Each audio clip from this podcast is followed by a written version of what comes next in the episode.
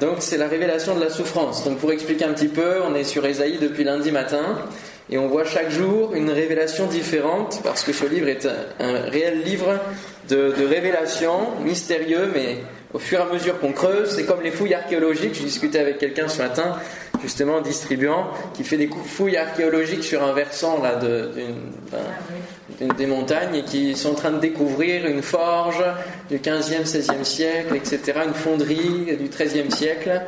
Et, et nous, on fait des fouilles aussi ce matin, au travers de la parole de Dieu. Ésaïe chapitre 1er, verset 6. On commence toujours par un des versets de ce premier chapitre et puis on développe et on va plus loin. Ésaïe 1er 6 nous dit, alors on a lu hier que la tête entière du peuple d'Israël est malade et tout le cœur est souffrant. Et verset 6, de la plante du pied jusqu'à la tête, rien n'est en bon état. Ce ne sont que blessures, contusions et plaies vives qui n'ont été ni pensées, ni bandées, ni adoucies par l'huile. Amen.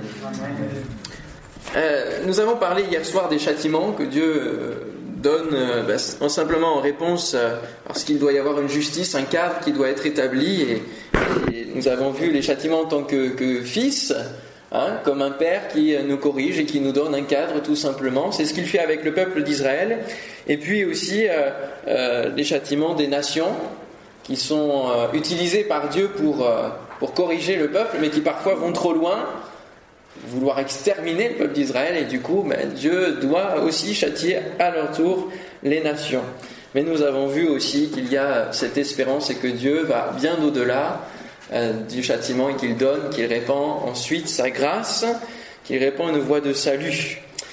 Mais nous voyons ici qu'il y a une part de souffrance, hein, une part de souffrance qui est liée euh, au châtiment, mais même au-delà il y a une souffrance qui est due au fait que l'on fait souffrir notre Père. Et si l'on a fait souffrir notre Père, c'est peut-être parce que notre cœur souffre. Et quand un cœur souffre, ça veut dire qu'il y a un dérèglement quelque part. Hein. Toutes les maladies cardiaques sont des dérèglements du rythme, du, du bon fonctionnement du cœur. Et là, le cœur d'Israël souffre. Donc il y a un problème, et quand le mal est profond, il faut en chercher la cause. Il faut que notre cœur batte au rythme du cœur de Dieu. Amen. tant que ce n'est pas le cas, eh bien, il faut chercher où est la souffrance et peut-être se poser la question, c'est peut-être une question que vous êtes posée aussi au travers de vos différentes épreuves, pourquoi la souffrance? C'est vrai, hein? Pourquoi la souffrance? Est-ce que vous avez une idée? Rapidement. Ça peut être un sujet de philosophie, encore de dissertation. Pour nous, faire grandir par l'épreuve. Pour nous faire grandir.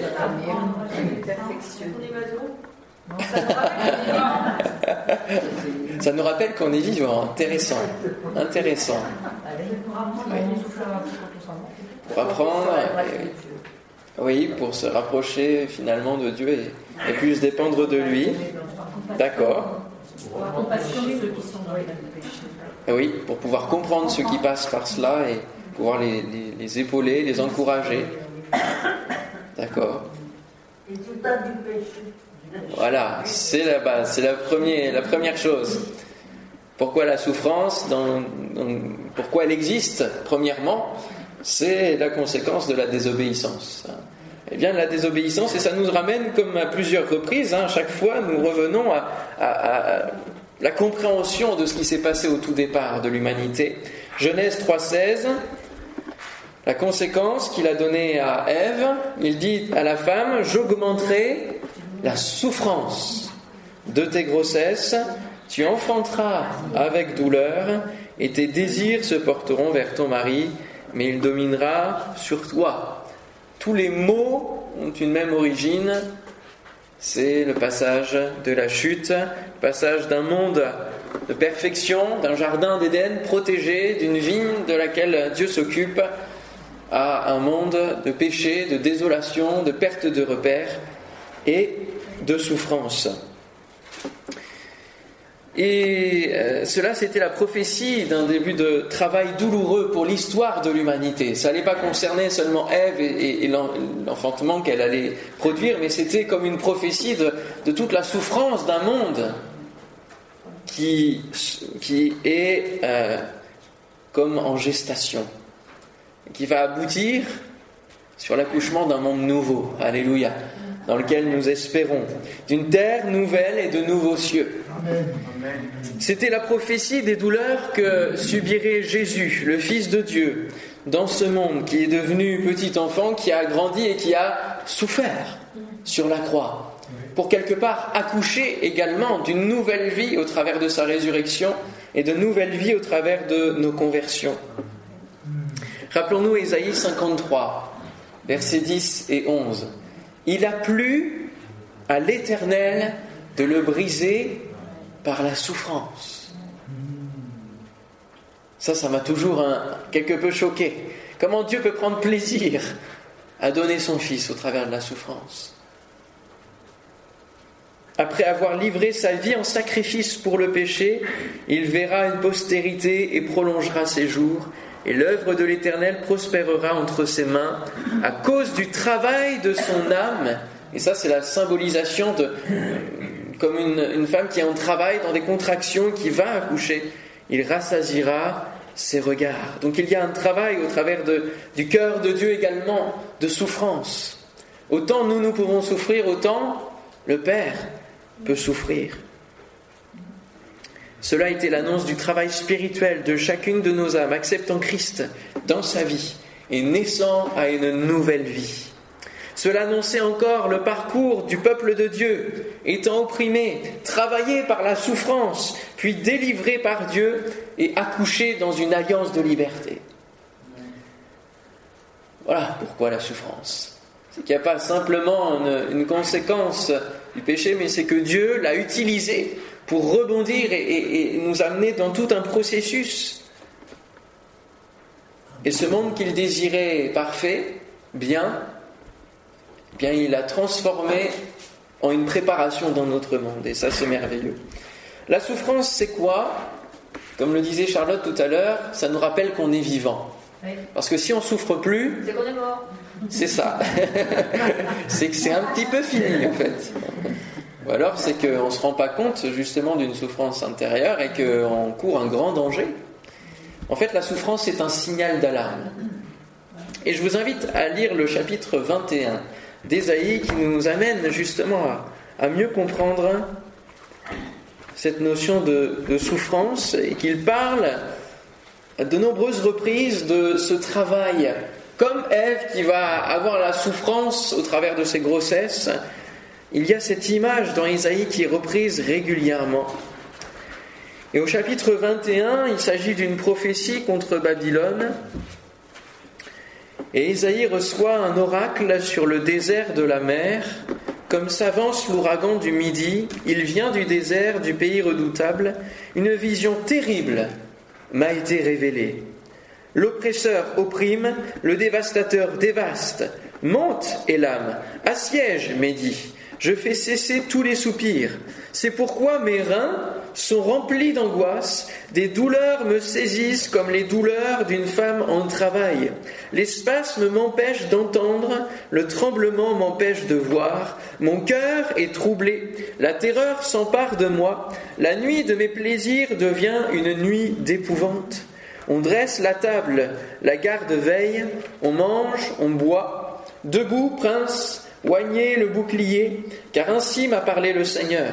Va, place la sentinelle, qu'elle annonce ce qu'elle verra.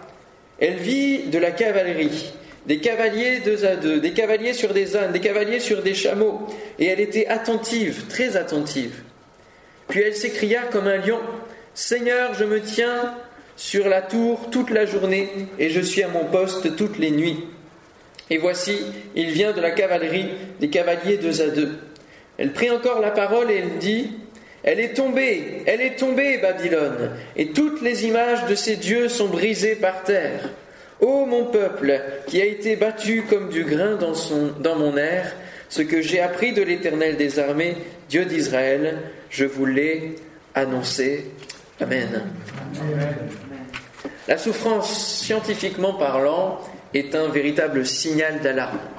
On ressent un niveau de douleur parce qu'il y a une atteinte de nos tissus, une atteinte qui va prévenir le cerveau grâce aux nerfs qui vont nous faire comprendre qu'il y a quelque chose d'anormal qui se passe, un dysfonctionnement interne ou externe.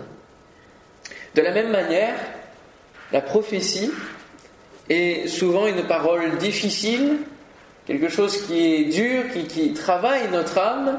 Et là, nous l'avons lu, hein, le, prophète, il y a des douleurs, comme les douleurs d'une femme au travail. Il n'est pas tranquille et il reçoit des paroles de la part de Dieu et, il se fait le porte-parole du peuple. Il se fait aussi le porte-parole de Dieu et il est dans l'entre-deux, quelque part, entre le marteau et l'enclume. Et il apporte parfois des paroles qui ne sont pas si faciles que cela. Alors là, c'est une parole de délivrance, puisque Babylone tombe. En même temps, il parle de cavaliers qui sont là autour de, justement, de murailles qui sont bien gardées.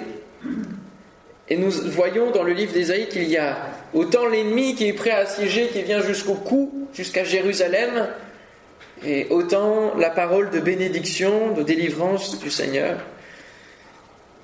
Et euh, les prophètes peuvent souffrir de ce qu'ils reçoivent et dire Seigneur, non, je ne peux pas apporter ça. Je ne peux pas apporter ça. Et quand on lit le message que Dieu donne à Esaïe dans son appel, tu vas parler au peuple, mais en même temps tu vas le rendre insensible à ce que tu vas dire. Ils vont fermer leurs yeux, ils vont fermer leurs oreilles, peut se dire, mais à quoi bon? Et le prophète peut se poser la question, mais à quoi ça sert que je donne la parole si c'est pour qu'elle ne soit pas reçue, acceptée, prise en compte, et qu'il y ait des réactions Ça me fait penser à Jonas, qui va fuir, qui va dire, mais, ils ne vont pas, vont pas m'écouter, Ninive, c'est une ville de, de la Babylonie, ils ont leur Dieu, c'est même la capitale de la Syrie à un moment donné. C'est rien que j'y aille. Puis à un moment donné, vers la fin, lorsqu'ils vont se repentir, Jonas va dire à Dieu, mais je savais aussi que, que tu es un Dieu qui fait grâce, qui fait compassion. Mais... ah là là. C'est ça. Il ne voulait pas la délivrer la parole. mais il y a une douleur et et vous savez que dans, notre, dans, notre, dans nos mouvements hein, d'église, il y a beaucoup de gens qui se font appeler prophètes. Prophètes de ceci, prophètes euh, l'éternel. Parfois, vous avez des cartes de visite, euh, apôtre euh, de ceci, prophète, un général de l'armée de l'éternel. Mais oui, ça existe. Mais s'ils lisaient véritablement la vie des prophètes, il y aurait moins de, candidats en fait. Hein. Beaucoup moins de candidats. Les vrais prophètes ont souffert. Quand on a vu la fin de la vie d'Ésaïe, bon. Hein c'est voilà. Si un d'eux, bon, c'est quand même. Il y a des souffrances. Et ceux qui euh, veulent être candidats à la prophétie devraient prendre un petit peu, euh, étudier avant tout la parole de Dieu. Il y en a souvent, parfois, qui me viennent me dire j'ai un appel pour ceci, j'ai un appel pour cela. Ben, regarde, étudie la parole de Dieu, étudie les prophètes, étudie ceux qui ont été euh, évangélistes, regarde leur vie. Avant de démarrer quoi que ce soit, regarde dans la parole de Dieu. Imprègne-toi de ces choses-là. Là, tu vas acquérir justement la sagesse pour ne pas partir à, l'improviste et, peut-être euh, se prendre un mur, tout simplement. Ceux qui se font appeler prophètes ne seraient pas nombreux s'ils comprenaient cela. La cause de, cette douleur peut être positive parce qu'elle peut aboutir à, la venue prochaine d'une bénédiction. Seulement, euh, le prophète, c'est pas celui qui va forcément vivre cette parole de délivrance. On a cette parole dans le Nouveau Testament qui dit ils ont aperçu de loin, mais voilà, ils ont juste annoncé, ils n'ont pas vécu. C'est les autres générations à venir qui ont vécu l'accomplissement des promesses. Le parallèle avec le guetteur sur la muraille de la ville est très fort, parce que la souffrance, on l'a dit, c'est un signal d'alarme. Et quand dans le peuple de Dieu, il y a l'annonce d'une souffrance à venir, alors il doit y avoir le signal d'alarme. lorsqu'il y a l'annonce d'un ennemi qui est aux portes, il doit y avoir le guetteur qui doit, la sentinelle qui doit avertir, qui doit avertir, qui doit dire il y a un danger, tenons-nous prêts, tenons-nous sur nos gardes, soyons prêts pour le combat. Soyons prêts que nos murailles soient fortifiées. Et quand on lit euh, la vie d'Ézéchias, et, qu'on verra euh, dans une autre prédication, qui est racontée des chapitres 36 à 39, Ézéchias, quand il a su que l'ennemi assyrien arrivait, que Sennacherib, Sanchérib arrivait, qu'est-ce qu'il a fait? On le lit dans le livre des rois, il a fortifié les murailles, il a envoyé, il a déployé tous les moyens pour fortifier. Et ça, c'est l'image de nos cœurs. Ici, ils sont en souffrance, c'est peut-être parce que soit l'ennemi a pu nous atteindre, euh, soit que nos, murailles ne sont pas assez fortifiées et que, Dieu met un signal d'alarme en disant il faut que tu fortifies ta muraille. Il faut que tu fortifies ton cœur. Tu le protèges. Garde ton cœur plus que toute autre chose, car de lui viennent les sources de la vie. On peut le prendre sur, sur toutes les dimensions, hein, que ce soit physique, il ne faut pas qu'il y ait d'abus, qu'on garde notre cœur, parce que lui, vient à la source de la vie, hein, ça nous fait fonctionner. Mais on peut le prendre aussi, euh, et encore plus spirituellement, gardons notre cœur au niveau de nos pensées, au niveau de, nos tentations, veillons et prions, c'est un appel pressant de la part de Jésus. Hein. Veillez et priez afin que vous ne tombiez pas en tentation. Veillez, soyez des sentinelles. Soyez des sentinelles et regardez ce qui se passe. Regardez l'avenir. La nuit vient, mais le matin aussi. C'est ce que dira la sentinelle dans Ézéchiel aussi. Hein. La douleur est nécessaire à notre survie, parce que sinon la mort nous prendrait sans que nous l'ayons senti. Et si personne n'est sur la muraille, la muraille, il y a un grand danger, où l'on ne sera pas prêt aussi à accueillir la bénédiction, et elle passera. La douleur permet de localiser la source du mal et de le traiter. La prophétie également est là pour mettre le doigt là où ça fait mal et où nous devons travailler. Hier soir, nous avons vécu un moment particulier, à la présence de Dieu, où voilà, il y avait comme un travail de notre âme, de notre cœur, à se remettre face à un Dieu si grand et peut-être à laisser le Saint-Esprit mettre le doigt où ça fait mal. Et on a entendu un ton spirituel qui, disait là où il fallait euh, réagir, se réajuster. Et que nous puissions développer la prophétie dans nos vies et recevoir des paroles pour le peuple de Dieu afin de l'alerter. Et lui dire là où ça, là où le bas blesse, dans l'Église, là où ça peut faire mal, où il doit y avoir des choses qui doivent être remises d'équerre, que ce soit personnellement, que ce soit collectivement, que ce soit même pour une nation tout entière. Soyons attentifs à ce que Dieu veut nous dire. Amen. Nous devons, en tant qu'Église, être des sentinelles qui avertissent que la nuit vient et que l'étoile du matin est proche également, et le dire à ce peuple ce peuple nombreux qui ne sait pas encore que, que Jésus est leur sauveur. Nous devons annoncer que la nuit vient et que, que ce monde tire à son terme. En tout cas, que la fin des temps arrive, la grande tribulation, puis le millénium, etc. Nous devons avertir les gens. Nous devons les avertir. Et nous devons être conscients nous-mêmes qu'il reste peu de temps. Je vais faire juste une petite aparté.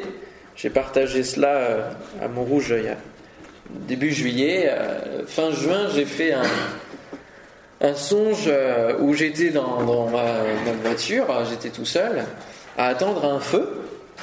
Et puis je voyais juste devant moi comme un, pont parisien que j'allais franchir, hein. donc rien de particulier à ce moment-là. Et puis j'étais arrêté au feu, tranquille. Et là, d'un coup, devant moi, comme un, grand souffle et les sons de trompettes. Alors j'ai les sons des trompettes, C'est encore là, bien imprimé. Et hop, aussitôt, mon corps qui part comme des, milliers d'atomes qui se décrochent et qui montent vers le ciel, quoi. Et euh, c'était pas la première fois que je vivais ça. Ça s'est euh, arrêté euh, là. Hein. Je sentais que je montais, que j'étais en paix. Bah, ça y est, c'est le moment du retour de Jésus. Les trompettes, la lumière comme un souffle qui, qui emporte. Et la première fois que j'avais vécu ça, j'étais à Bordeaux. Sauf que il y avait des choses qui, retenaient mon corps de partir. Et ça s'était arrêté là aussi, à ce moment-là. C'était arrêté là, je, me suis réveillé ensuite et, et j'avais compris qu'il y avait encore des choses qui me retenaient attachées à cette terre et que je n'étais pas forcément prêt, bien que chrétien, bien que, bien que pas forcément euh, dans le péché, mais il y avait des passions, des choses qui prenaient le dessus sur ma relation avec Dieu et qu'il fallait que je règle. Et là, cette fois-ci, je partais. Et pendant le même temps, j'étais dans la lecture d'un livre qui s'appelle Le plan de Dieu à travers les âges et qui raconte justement, euh, qui décrypte les, prophéties d'Israël et qui dit que Israël est, l'horloge de l'humanité, tout simplement. Et euh, c'est un livre que j'ai pu euh, avoir puisque je, suis aussi dans un comité au niveau de l'édition qui reprend une maison d'édition non chrétienne et qui a accès au Salon du Livre de Paris, etc. Et on peut avoir des entrées pour parler de Dieu et, faire la promotion de la Bible, du livre chrétien. Et donc, ils éditent ce livre-là. Et dans ce livre-là, euh, l'auteur se propose de faire un calendrier de, des événements à partir d'Adam et Ève, euh, à partir du calendrier hébraïque qui démarre en moins 3761.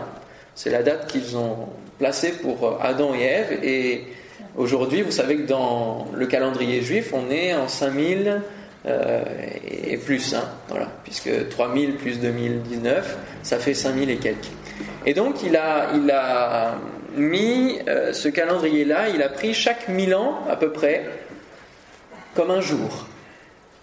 Et aujourd'hui, on serait quelque part comme euh, au bout du cinquième jour, à l'aube du sixième. Et, et donc, il y a aussi encore le millénium, donc il y a encore 1000 ans à vivre aussi. Et ça fait 7000 ans en tout dans ce qu'il a, dans ce qu'il euh, prévu. Et il fait, avec les différentes prophéties, etc., il calcule approximativement euh, le retour de Jésus, en tout cas l'enlèvement de l'Église, vers 2029. Alors vous allez dire, oh là là là, il commence à dériver le frère et à annoncer des choses. Sauf que rappelons-nous que Jésus va revenir à un moment donné. D'accord? Ça, c'est quelque chose de certain. Et il n'estime pas de date précise, mais une année. Et quand je me suis réveillé dans, cette nuit-là où, j'ai fait ce songe, je me suis rendu compte qu'on était le 29 juin. Je me suis dit, tiens, et s'il m'est resté dix ans à vivre sur cette terre Comment je les utiliserais? Quelle priorité dans ma vie se remettrait? Dix ans Dix ans, c'est très court. Dix ans, ça passe très vite. Qu'est-ce que je fais au quotidien pour mon Dieu pendant ces dix ans-là? Comment je mets en place des stratégies pour annoncer au plus grand nombre que il arrive bientôt Dix ans. Et euh, ce verset m'est revenu dans le même temps de réflexion de ces choses-là, pendant que j'étais euh, dans cette réflexion du verset qui dit Nul ne sait ni le jour ni l'heure. Mais il n'est pas dit l'année. Et la Bible nous invite à savoir dans quel temps nous sommes. Et si c'était 2029, et si c'était 2026, et si c'était dans 5 ans, dans... une chose est sûre, c'est que c'est vraiment dans peu de temps. Et que nous devons, dans nos propres vies, quand nous faisons un point avec Dieu, se dire, mais si je me mets un objectif, il revient dans 5 ans. Comment j'organise ma vie? Comment j'organise les projets de ma vie Est-ce que je mange, je bois, je me réjouis comme on le lit et, comme du temps de Noé, il en sera ainsi, et puis, puis on avance dans nos projets sans, sans forcément mettre le focus et notre objectif de vie à dire il faut que j'annonce au plus grand nombre et me préparer moi-même à son retour comme Gilbert l'a chanté, petit grand-père a, lavé ses vêtements. Ça, ça prend du temps. Je vous laisse ça. Mais en tout cas, moi, je, ça m'a remis complètement dans une objectivation de ma vie. De me dire, si dans dix ans il arrive, voilà. En dix ans, je veux accomplir ça, je veux aller jusqu'à jusqu'à cela, me laisser inspirer pour être prêt pour son retour. Alléluia. Et que ce soit la seule priorité de ma vie. Je pense que le peuple de Dieu doit vraiment de plus en plus parler du retour de Jésus et dire, voilà, préparons-nous ensemble préparons-nous ensemble et annonçons au, maximum, n'ayons plus de, n'ayons plus de frein à l'évangélisation. Ne soyons plus dans, la peur de, trop dire ou de, trop insister. Non, non, non. Faisons les choses avec sagesse et intelligence, mais, mais avançons, semons jour après jour. Alléluia. Parce qu'il y a un monde qui est en gestation. Nous avons plus d'une dizaine de fois cette image dans, euh, Ésaïe. Et Jérusalem et Israël est personnifié justement comme euh, aussi euh, une, femme qui est là en travail. Et dans l'Apocalypse, il y a cette femme qui va donner un fils. Jérusalem est le cœur du monde. Et si ce cœur-là dysfonctionne, c'est le reste du monde qui est impacté. Et si ce cœur-là a des opérations de la part de Dieu, l'accomplissement des prophéties, eh bien c'est le reste du monde aussi qui va se mettre en mouvement et, accomplir aussi les prophéties. On parlait hier de, l'implication de Donald Trump. Je, J'insiste, il y a véritablement euh, une marche qui permet d'avancer dans l'accomplissement des prophéties. Et alors pensait, ça semblait impensable qu'il puisse déplacer l'ambassade et qu'on pensait que ça allait déclencher une guerre, etc., ça se fait, ça se fait. Dieu nous appelle à prier pour la paix de Jérusalem. C'est parce que si toutes les nations s'attachaient à elle et à, Israël et suivaient l'ordre divin, il y aurait forcément la paix. Mais il nous faut suivre l'actualité de ce pays constamment qui est comme la formation d'un nouveau-né en plein cœur du monde. Ésaïe 66, qui est le dernier chapitre, versets 7 et 8, nous dit Avant d'éprouver les douleurs, elle a enfanté. Avant que les souffrances lui vinssent, elle a donné naissance à un fils. Qui n'a jamais entendu pareille chose? Qui n'a jamais vu rien de semblable? Un pays peut-il naître en un jour? Une nation est-elle enfantée d'un seul coup? À peine en travail, Sion a enfanté ses fils. Et le 14 mai 1948, l'État d'Israël est créé officiellement, malgré les tensions ambiantes. Là aussi, ça, semblait impensable. Les tensions ambiantes qui sont plus fortes qu'aujourd'hui, au sortir de la guerre, les nations croyaient que cela allait durer quelques jours, Israël étant réduit à néant par toutes les puissances arabes. Et 71 ans après, l'État d'Israël est toujours là, a gagné du terrain, s'agrandit et continue d'être une écharde dans ce monde pour empêcher ce monde de, de faire ce qu'il veut. Et ça, c'est un, c'est un signe, un accomplissement de cette prophétie. Elle est née, et quand vous regardez l'histoire de la création de ce pays, c'est quelque chose de, vraiment spécial. Vraiment spécial. Et euh, je voulais imprimer hier la déclaration qu'avait fait Ben Gurion, mais il dit dans le début, j'ai lu quelques paroles, mais il dit voilà que ce, pays-là a été euh, a été créé par Dieu. Voilà, c'est clair, c'est dans la déclaration, dans le départ de la déclaration.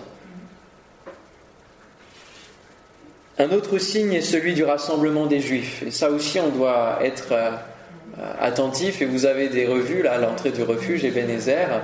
Il y a plusieurs associations qui développent euh, et favorisent le retour de l'État d'Israël. Et euh, j'avais une, photo, mais c'est pas très, très important. C'est quand il y a eu les attentats en 2015 et contre l'hypercachère, etc. Benjamin Netanyahou avait fait un appel en disant aux Français, aux Juifs français, Israël est votre, est votre terre, vous êtes accueillis dès que vous voulez. Il avait lancé un appel. J'avais pris en photo justement l'écran de BFM avec le bandeau. Netanyahou euh, appelle les Français à, venir. Et ce sont des, des, milliers et des milliers qui chaque année arrivent et s'installent dans ce pays. et ils s'installent les uns sur les autres. Mais c'est quelque chose d'extraordinaire. Ne crains rien car je suis avec toi. Je ramènerai de l'Orient ta race et je te rassemblerai de l'Occident. Je dirai au septentrion donne et au midi ne retiens point. Fais venir mes fils des pays lointains et mes filles de l'extrémité de la terre, tous ceux qui s'appellent de mon nom et que j'ai créé pour ma gloire, que j'ai formé et que j'ai fait qu'on fasse sortir le peuple aveugle qui a des yeux et les sourds qui ont des oreilles. Alléluia. Ésaïe 43, 5 à 8. Alors je vous ai annoncé des chiffres hier par rapport à, Israël. En 1948, en fait, c'était 6% de l'ensemble des juifs de la terre qui se trouvaient en Israël. Et aujourd'hui, 45% des juifs sont en Israël. 45% des juifs de ce monde. Donc il y a encore une bonne partie qui doit rappliquer, qui doit venir. Mais on progresse au fur et à mesure. Et tous ces indicateurs-là euh, de statistiques nous montrent aussi, doivent nous éclairer justement sur où on en est par rapport à l'accomplissement des prophéties, par rapport à l'accomplissement donc de l'Apocalypse, où on en est, nous, où en est ce monde, le cours du monde. Et j'ai eu l'occasion déjà d'en parler euh, plusieurs années de suite, mais il existe euh, depuis euh, la guerre froide une horloge de la fin du monde qui est réévaluée chaque année par les scientifiques, hein, par les organisations gouvernementales, et qui place, alors là je crois qu'on est à moins 3 minutes ou moins 2 minutes, on doit être à 23h58, en tout cas c'est toujours à quelques minutes de minuit euh, et on se dit, c'est dingue, quoi, parce que même le monde se prépare à la fin du monde. Mm.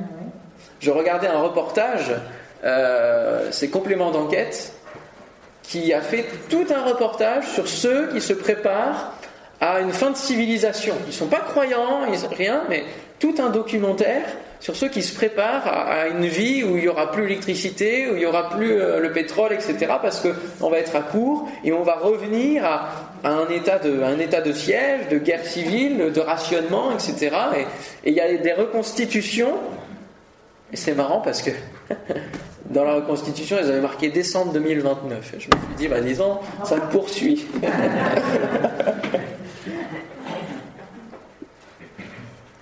Mais regardons, le monde se prépare. Et nous En conclusion, nous avons parlé de souffrance, je parlerai quand même de la fin de la souffrance. Parce qu'elle arrive, elle aussi. Ésaïe 40, verset 2. Parlez au cœur de Jérusalem, c'est le premier chapitre de la partie de la consolation.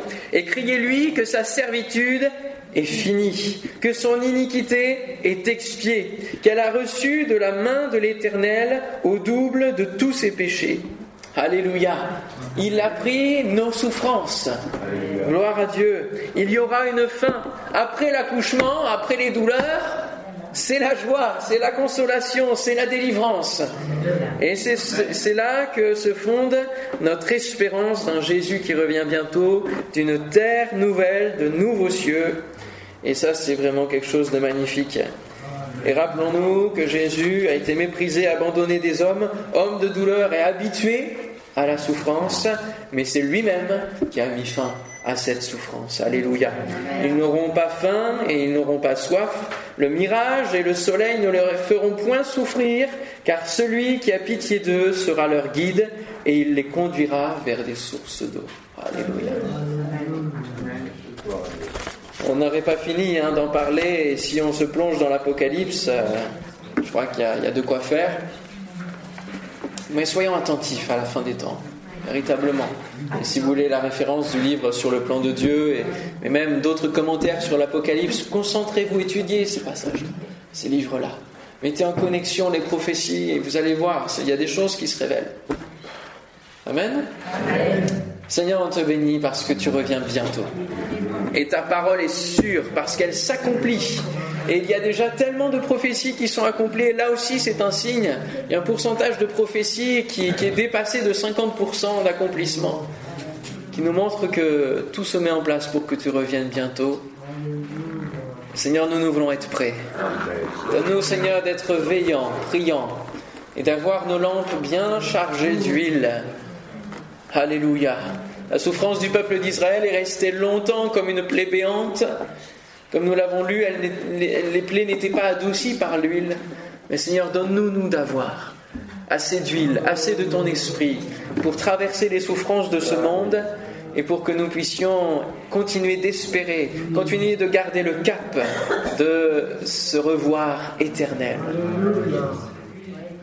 Non, ce n'est pas encore la fin de ce monde, c'est juste la fin des temps.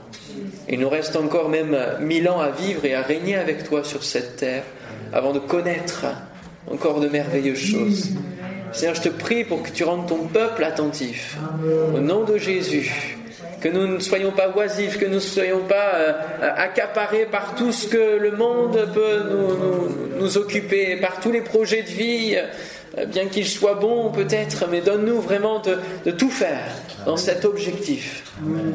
Donne à chacun de nous d'avoir la hardiesse, l'audace de parler de toi, en toutes circonstances, comme le dira Paul à son stagiaire, favorable ou non, occasion favorable ou non. Seigneur, donne-nous d'avoir de l'audace. Et cette audace nous vient de ton esprit. Remplis-nous de ton esprit, Seigneur. Amen. Amen. Alléluia.